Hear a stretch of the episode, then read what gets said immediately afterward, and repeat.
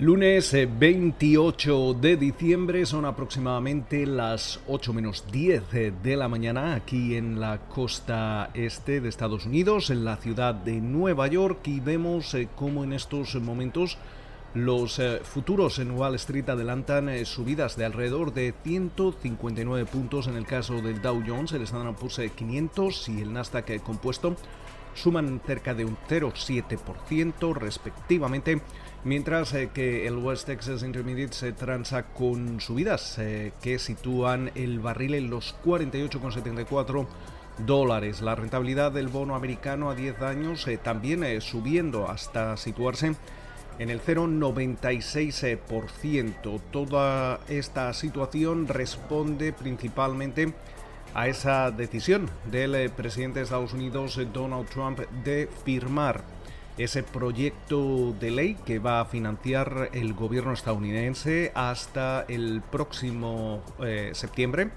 Eh, un proyecto de ley por valor de 1,4 billones con B de dólares y que evita eh, el cierre de las operaciones del gobierno federal que hubiera entrado en vigor esta, esta noche. Además, eh, también eh, como parte de este paquete se incluyen otros eh, casi 900 mil millones de dólares en una segunda remesa de estímulo fiscal en Estados Unidos precisamente para hacer frente a la pandemia del coronavirus.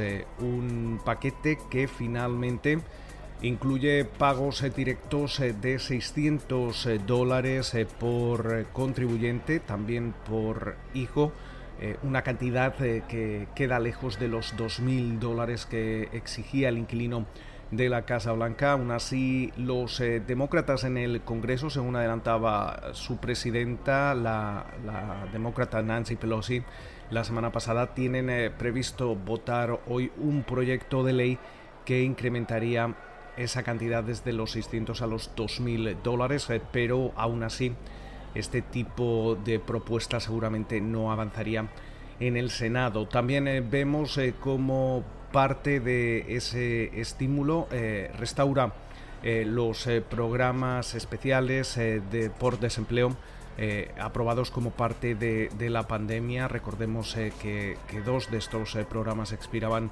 el 26 de diciembre, dejando a, decenas de millones de estadounidenses sin poder acceder a algunas de las ayudas, especialmente los eh, autónomos. Eh, como parte de, este, de, este, plan de estímulo se, vuelven a activar o se extienden estos eh, programas. también se repartirán 300 dólares adicionales a la semana como parte de subsidio laboral por parte del gobierno federal. Además, de los subsidios eh, normales eh, que se reciben por parte de, los estados. Eh, también habrá casi 300 mil millones de dólares para ese programa de protección de nóminas a las pequeñas y medianas empresas.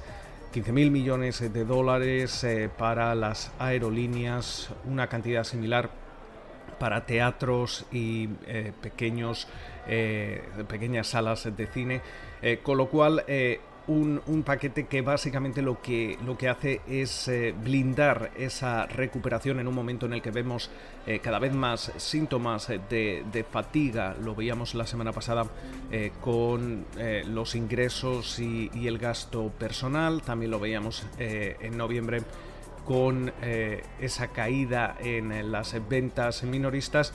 Y todo ello lo que, lo que hace es impulsar ese crecimiento sobre todo en el primer eh, trimestre del año a medida que continuamos con la distribución de las eh, vacunas en, Estados Unidos. De, hecho, Goldman Sachs eh, ha publicado un, informe interesante donde calcula, intenta calcular cuál sería el nivel de, inmunidad de los distintos países en, en Estados Unidos eh, esa inmunidad eh, ascendería hasta el 26% según los eh, cálculos de, Goldman Sachs. Vemos de nuevo caídas importantes para Alibaba, cayendo cerca de un 8% por segunda jornada consecutiva.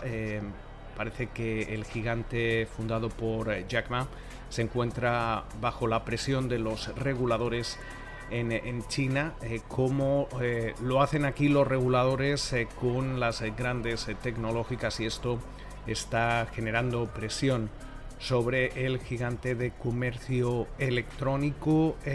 mientras tanto, también estaremos atentos esta semana a cómo termina la, renta variable estadounidense el año, tenemos eh, que tener en cuenta que nos encontramos en pleno rally de Santa Claus. Eh, además, también hay que tener en cuenta que los cinco primeros días del año eh, sirven también como barómetro de, cómo se va a comportar la renta variable americana durante 2021, al igual que el barómetro de, enero que suele, em, según el almanaque bursátil, eh, dictar cuál va a ser el comportamiento de, los mercados de renta variable estadounidenses a lo largo del, próximo año.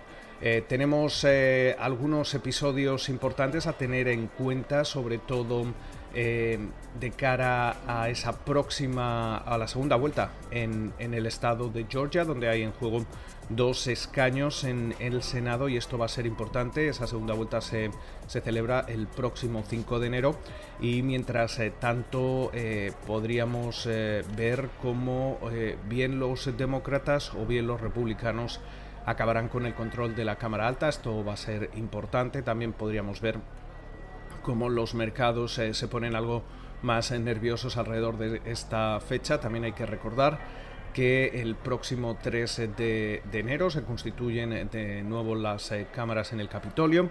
Eh, con los resultados eh, de las elecciones, comienza la nueva legislatura, con lo cual también hay que tener todo esto en, cuenta y mientras tanto estaremos esta semana no tenemos grandes referencias macroeconómicas, eh, con lo cual seguramente el mercado seguirá, seguirá reaccionando al comportamiento que vayamos viendo ya de, cara a, finales de, año.